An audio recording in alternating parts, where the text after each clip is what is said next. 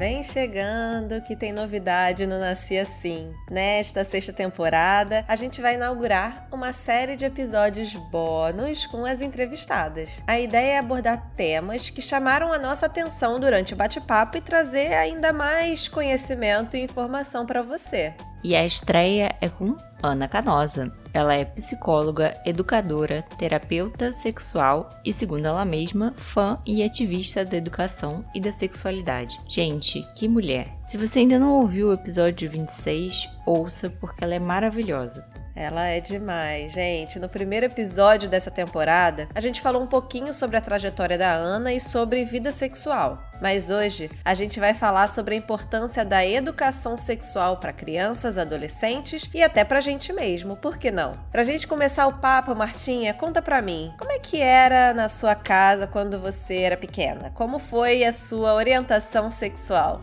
Que isso, Léo, me colocou no paredão agora. Minha mãe escuta esse podcast. Tá bem, vai. Se você contar, eu conto. Mas é melhor a gente começar logo o episódio que lá vem história.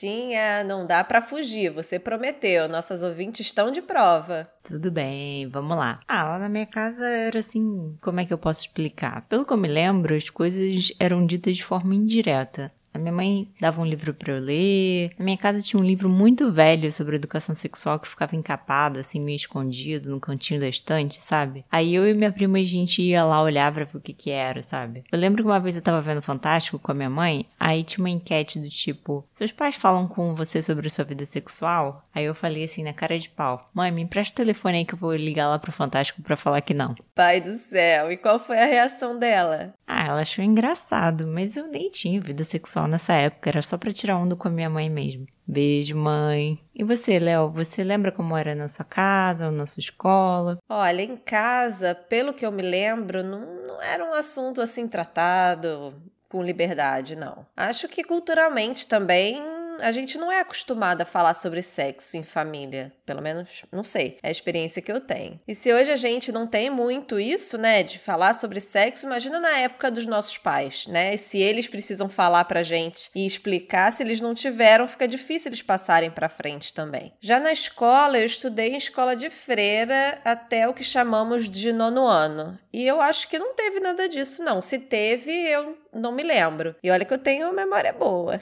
Engraçado que a Ana Canosa também estudou em escola católica, né? Eu também, mas na minha escola tinha essa palestra sobre métodos contraceptivos e DSTs, que aliás era DSTs na nossa época, né? Mas hoje são as ISTs, as infecções sexualmente transmissíveis. Ah, então na minha deve ter tido também, eu que não lembro. Acho legal uma coisa que a Ana fala justamente sobre esse tipo de palestra. Ela fala que educação sexual não, não deveria ser só isso. Imagina se chegar numa escola cheia de adolescente e ficar associando sexo a uma coisa negativa, tipo doença sexualmente transmissível, e aí mostra aquelas fotos horríveis, enfim. Ninguém presta atenção. Eu nem me lembro de ter isso na minha escola, por exemplo. A gente deveria falar de sexo seguro, claro, mas também falar do sexo como uma coisa boa, uma coisa natural, humana, né? Isso seria perfeito, ou será, quem sabe, né? Mas no momento até esse tipo de abordagem pelo lado mais biológico da coisa sofre ameaça, né? A Ana Canosa, ela atua na Sociedade Brasileira de Estudos em Sexualidade Humana e contou como é que tem sido pesquisar sobre o tema num país que tem se mostrado tão conservador como o nosso. Eu sinto que na academia é,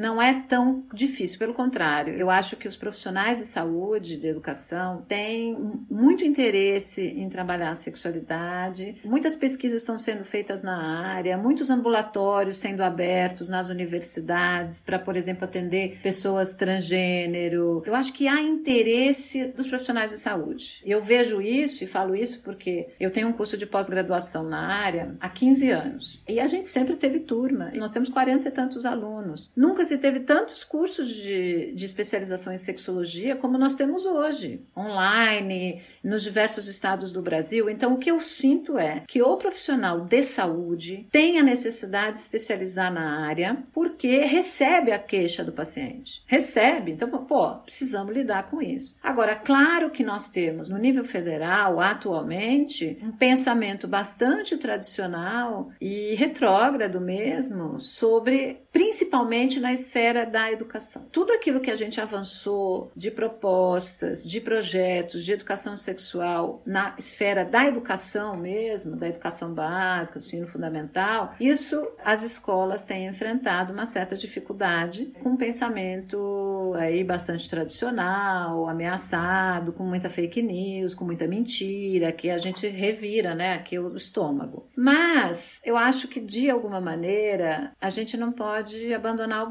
barco, né? O Brasil ainda, em se tratando de pesquisa acadêmica, a gente ainda precisa avançar muito. Mas eu acho que as estruturas as organizações, a sociedade brasileira, por exemplo, é uma organização não governamental, mas ela, ela depende de si mesma, ela não depende do governo, por exemplo. Então eu sinto que ONGs, universidades têm mantido o seu grupo até como uma forma de evitar que a gente retroceda nesses pensamentos mais reprimidos assim da expressão da sexualidade. Pois é, tem muita gente que acha que educação sexual se aprende em casa, mas o Brasil é um país diverso, né? A gente tem muitos desafios educacionais, culturais. A gente sabe, por exemplo, que é dentro de casa que a maior parte dos abusos sexuais acontece e que são pessoas conhecidas que praticam esse abuso. No segundo semestre de 2020, entre as denúncias recebidas pelo Disque 100, mais de 67% dos casos de violência sexual sexual contra crianças e adolescentes, os suspeitos eram familiares. Bem, para quem não conhece, o Disque 100 é um canal de atendimento 24 horas que recebe, analisa e encaminha denúncias de violação dos direitos humanos para os órgãos responsáveis. Um outro problema é que as pessoas, algumas pessoas acham que falar sobre sexualidade com as crianças, com os adolescentes, vai estimular que as crianças, que os adolescentes comecem a vida sexual mais cedo. E isso não é verdade. A Organização Mundial de Saúde fez uma pesquisa com mais de mil relatórios sobre os efeitos da educação sexual no comportamento dos jovens e concluiu que quanto mais informação, informação de qualidade sobre a sexualidade, mais tarde os adolescentes iniciam sua vida sexual. Essa informação, inclusive, eu ouvi lá no episódio 14 sobre educação sexual do Sexoterapia, que é o podcast da Ana Canosa. Tá ótimo esse episódio, já fica a indicação.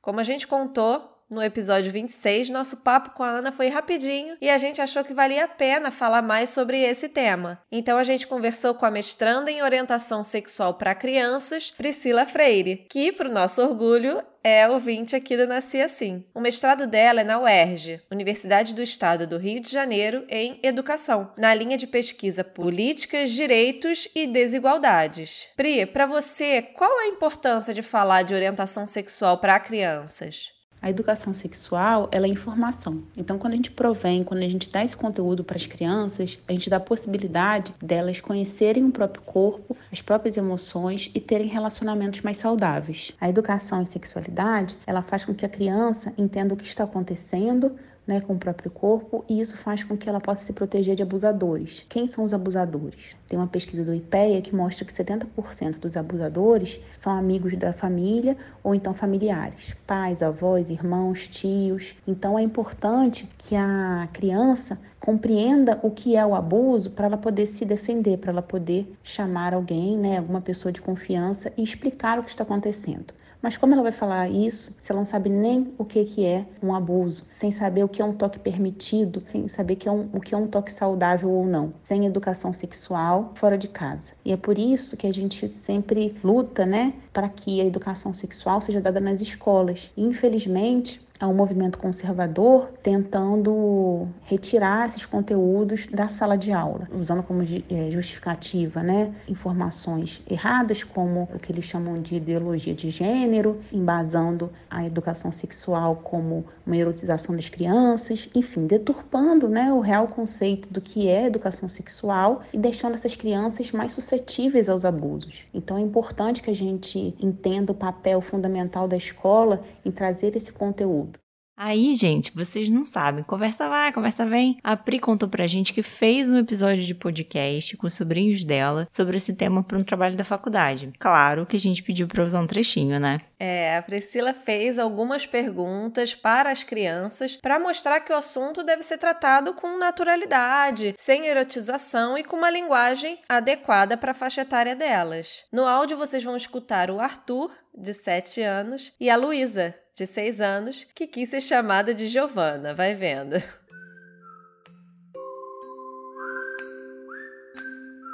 Bom dia, boa tarde. Estou aqui, estou muito feliz para quem está me vendo, já me ouvindo. Qual é a diferença do corpo da menina e do corpo do menino? Posso começar com as coisas e objetos? O que você quiser, fica à vontade. Eu nem sei se tem objeto, né? É. Batom não. Hum. Rinco não. Anel não. Maquiagem não. Cabeleireiro. É, não é um objeto, é um lugar. Barbeiro também. Sim. É de homem. Tem outras diferenças que você acha? Ou a, a menina tem uma pipeca, o homem tem pipiona. A mulher tem peito maior, o homem tem peito pequitinho. Uhum. É o que eu sei. A gente pode tocar no corpo do outro? Não, só se a pessoa deixar. Ai, meu Deus, muito fofo. Pri, como foi fazer o episódio do podcast com as crianças e o que, que você achou da resposta delas? Ah, eu sou muito suspeita para falar. Confesso que sou muito orgulhosa deles e admiro muito como eles estão construindo essa visão de mundo. Né? Não é fácil essa construção, é, exige muita dedicação da minha irmã e do meu cunhado. Então eu vejo na fala deles muitas das questões que são tra tratadas, conversadas cotidianamente, né? De acordo com o que vão surgindo, vão sendo tratadas e reelaboradas, ressignificadas. E também o trabalho da escola, né? Isso precisa ser enfatizado porque eu acho que nessa junção a gente consegue ver uma visão de, de mundo que às vezes nem adultos possuem. Então eu fico só orgulhosa e admirada deles conseguirem conversar sobre isso de forma tranquila, de forma leve e até de forma muito óbvia, né? Tinha algumas perguntas que eu fiz e eles, sabe, tipo, tão lógico isso, sabe? O que você tá perguntando para mim? então eu fico muito feliz e orgulhosa deles. O bacana é que você fala com eles de uma forma muito tranquila sobre vários assuntos, né? Eu sinto que alguns pais têm um pouco de vergonha de explicar alguns assuntos ou não sabem o que dizer, né? Do nada vem uma pergunta tipo, ah, de onde vêm os bebês? E pega as mães, os pais, os outros cuidadores meio desprevenidos ali. Você tem alguma dica para os papais, para as mamães, para saberem melhor o que, que responder nessas horas? Para falar sobre educação e sexualidade com crianças, não precisa, né, sentar sentar no sofá, ah, agora vamos falar e ficar ali meia hora falando sobre educação e sexualidade. Esse processo não é assim, infelizmente, não é em meia hora que você educa uma criança sobre isso. É mais um processo, né? É aproveitar o cotidiano, a rotina, acontecimentos e explicando sobre a questão da proteção, do consentimento, do corpo. Então, por exemplo, vai tomar banho, explicar quais são as partes do corpo: joelho, ombro, pé, piu-piu, pepeca, ou então vagina, pênis, nomes em onde seja muito claro qual é a parte do corpo e não deixe dúvida, porque infelizmente alguns abusadores aproveitam disso. Tem um caso, né, que chamavam de biscoitinho e aí pronto, a criança falava alguém mexeu no biscoitinho, ninguém entendia nada, enfim. E eles aproveitam disso, né, da falta de educação sexual das crianças para poderem abusar. Então é muito importante onde a criança consiga é, identificar e tenham nomes né, apropriados para parte do corpo sem nada dúbio. A questão do consentimento, por exemplo, chega uma visita e aí a criança fala, não, não quero abraçar. Né, respeitar e falar, tudo bem, né, o corpo é seu, você tem o direito né, de falar que, que não quer abraçar, não quer beijar essa tia, quem sabe depois você quer, se você também não quiser, tudo bem.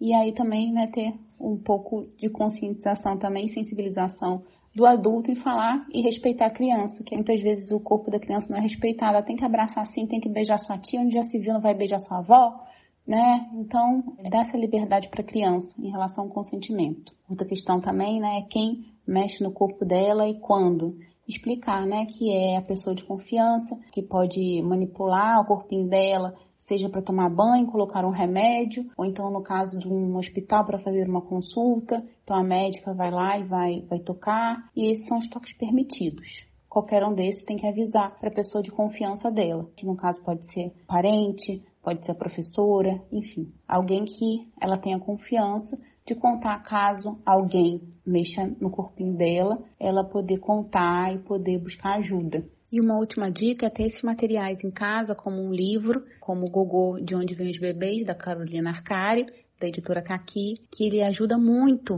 a explicar certas coisas, a curiosidades que chegam e às vezes a gente não sabe como nem começar a responder. E é um livro que ele pode ser lido, né, e depois guardado e quando surgir uma questão, ir lá pegar, consultar a lei de novo. Esse processo é muito normal.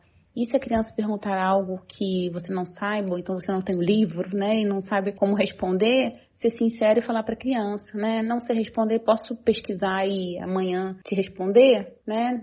A gente não precisa se cobrar de responder imediatamente quando a criança perguntar. Ganhe tempo bastante para você conseguir responder de forma segura, leve e tranquila. Ótimas dicas, Pri. Obrigada, obrigada por estar aqui com a gente no Nasci Assim. A gente adorou a sua participação, mas também a participação mais que especial do Arthur e da Luísa. E para fechar, vamos de dica? Quer começar, Martinha? Quero sim. É, não tinha como falar da série Sex Education, né? Que tá no Netflix. Tem duas temporadas e eu não vejo a hora de que chegue a terceira. Acho que todo mundo devia assistir essa série. Ah, eu também amei essa série, maravilhosa. E você, Pri, alguma dica? Há alguns materiais disponíveis, infelizmente não são muitos, mas há aqueles que eu considero muito bons, pois não tratam só da educação e sexualidade, mas vão além, tratando questões contra o racismo, sexismo, capacitismo, principalmente nas ilustrações, nas representações visuais. E esses materiais infantis, eles são carregados, às vezes, é a base a ilustração. Então é muito importante a gente analisar esses livros também sobre esses vieses, né? Que a gente chama né, das questões interseccionais. A minha indicação são os livros produzidos pela editora Kaki, da Carolina Arcari, ela que fez o best-seller né, na área chamado Pipi Fifi, e ela tem mais de 10 livros sobre o tema disponíveis no site da editora. E tem um que para mim é incrível, né, que se chama Gogô, de onde vêm os bebês. E a gente tem, né, quando a gente pensa nisso, de onde vêm os bebês, a gente tem uma resposta. E é incrível como a partir do livro você desconstrói e aí você vê que tem múltiplas respostas. E além do trabalho dela, tem o trabalho da Julieta Jacobi, que é incrível, voltado mais para adolescente, mas ela também tem curso voltado para educação em sexualidade para crianças e adolescentes. Também tem um curso maravilhoso voltado para mulheres e um curso só para adolescentes. Indico muito o trabalho dela, sou muito fã. Além do trabalho delas, tem um projeto em Belém do Pará que se chama Futuro Brilhante é um projeto que aí já trabalha mais com a rede de apoio em relação à criança, que são os profissionais de saúde, são os professores, assistentes sociais, profissionais que trabalham no processo jurídico, policiais, enfim, tem todo um material voltado para isso. Tem diversas palestras no YouTube deles e eles também têm um blog. Bacana, muito bacana. Obrigada, Priscila. Gente, eu espero que vocês tenham gostado desse episódio. A gente preparou com muito carinho para vocês. E se vocês tiverem curtido, compartilhe com seus amigos, conta lá pra gente no nosso Instagram, arroba Assim, ou manda um e-mail no nasciassimpodcast.gmail.com, que a gente vai adorar ouvir o retorno de vocês. Muito obrigada por ficar com a gente até aqui. E semana que vem tem mais uma entrevista daquelas de aquecer o coração. Espero você. Beijo grande e até lá! O podcast Nasci Assim é uma criação das jornalistas Leone Gouveia, no caso eu, e Marta Valim, e a gente também faz a produção, o roteiro, a apresentação e a divulgação dos episódios. A edição deste episódio e apoio de divulgação foram feitos por Jonathan Parol.